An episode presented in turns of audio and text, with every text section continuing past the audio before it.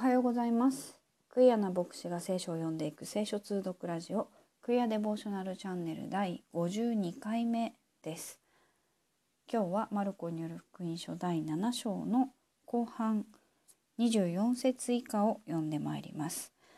第8章に入れないような気がしますのでまあゆっくり、えー、24節から37節まで読めればいいかなと思っております。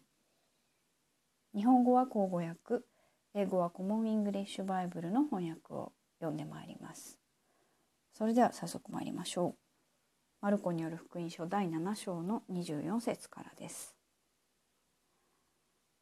さてイエスはそこを立ち去ってツロの地方に行かれた。そして誰にも知られないように家の中に入られたが隠れていることができなかった。そして汚れた霊に疲れた幼い娘を持つ女がイエスのことをすぐ聞きつけてきてその足元にひれ伏した。この女はギリシャ人でスロフェニキアの生まれであった。そして娘から悪霊を追い出してくださいとお願いした。イエスは女に言われた。まず子供たちに十分食べさすべきである。子供たちのパンを取って子犬に投げてやるのはよろしくない。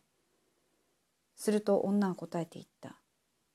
主よ、お言葉通りです。でも、食卓の下にいる子犬も子供たちのパンくずはいただきます。そこでイエスは言われた。その言葉で十分である。お帰りなさい。悪霊は娘から出てしまった。そこで女が家に帰ってみると、その子は床の上に寝ており、悪霊を出てしまっていた。それからイエスはまたアツロの地方を去りシドンを経てデカポリス地方を通り抜けガリラヤの海辺に来られた。すると人々は耳が聞こえず口の聞けない人を身元に連れてきて手を置いてやっていただきたいとお願いした。そこでイエスは彼一人を群衆の中から連れ出しその両耳に指を差し入れそれから椿でその舌を潤し天を仰いでため息をつきその人にエパタと言われた。これは開けよという意味である。すると彼の耳が開けその下のもつれもすぐ溶けてはっきりと話すようになった。イエスはこのことを誰にも言ってはならぬと人々に口止めをされたが口止めをすればするほどかえってますます言い広めた。彼らは一方ならず驚いていった。この方のなさったことは何もかも素晴らしい。耳の聞こえないものを聞こえるようにしてやり、口の聞けないものを聞けるようにしておやりになった。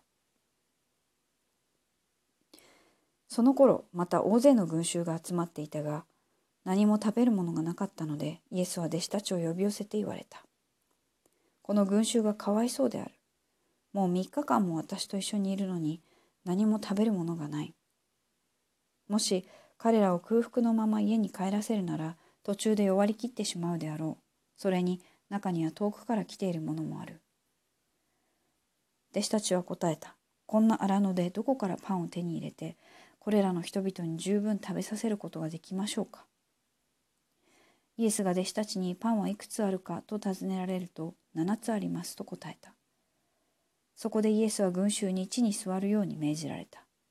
そして七つのパンを取り、感謝してこれを裂き、人々に配るように弟子たちに渡されると、弟子たちはそれを群衆に配った。また、小さい魚が少しばかりあったので、祝福して、それをも人々に配るようにと言われた。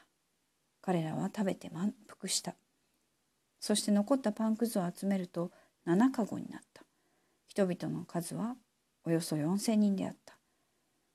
それからイエスは彼らを解散させすぐ弟子たちと共に船に乗ってダルマタあダルマヌタの地方へ行かれた、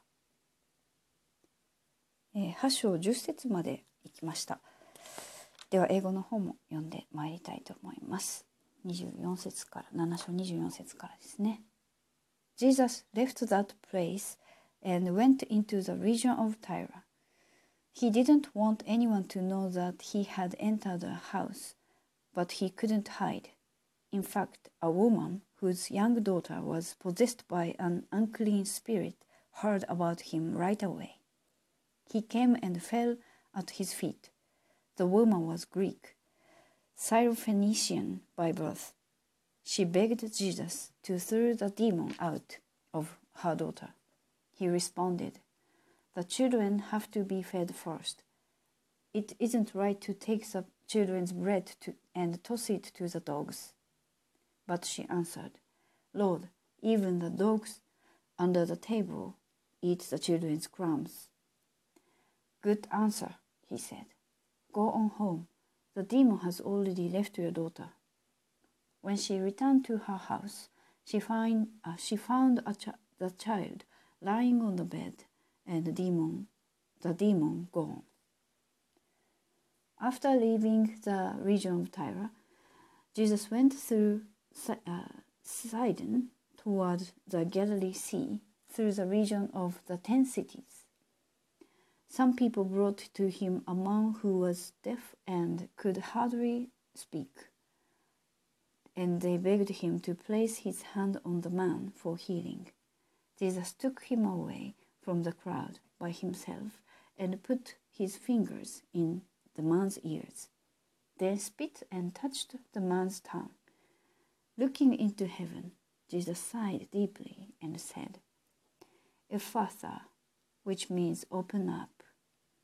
At once his ears opened, his twisted tongue was released, and he began to speak clearly. Jesus gave the people strict orders not to tell anyone, but the more he tried to silence them, the more eagerly they, they shared the news. People were overcome with wonder, saying, He does everything well. He even makes the deaf to hear and gives speech to those who can't speak.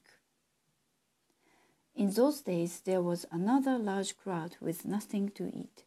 Jesus called his disciples and told them, I feel sorry for the crowd because they have been with me for three days and have nothing to eat.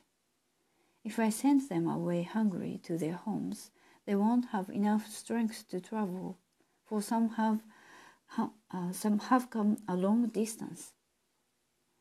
His disciples responded, How can anyone get enough food in this wilderness to satisfy these people? Jesus asked, How much bread do you have? They said, Seven loaves. He told the crowd to sit on the ground.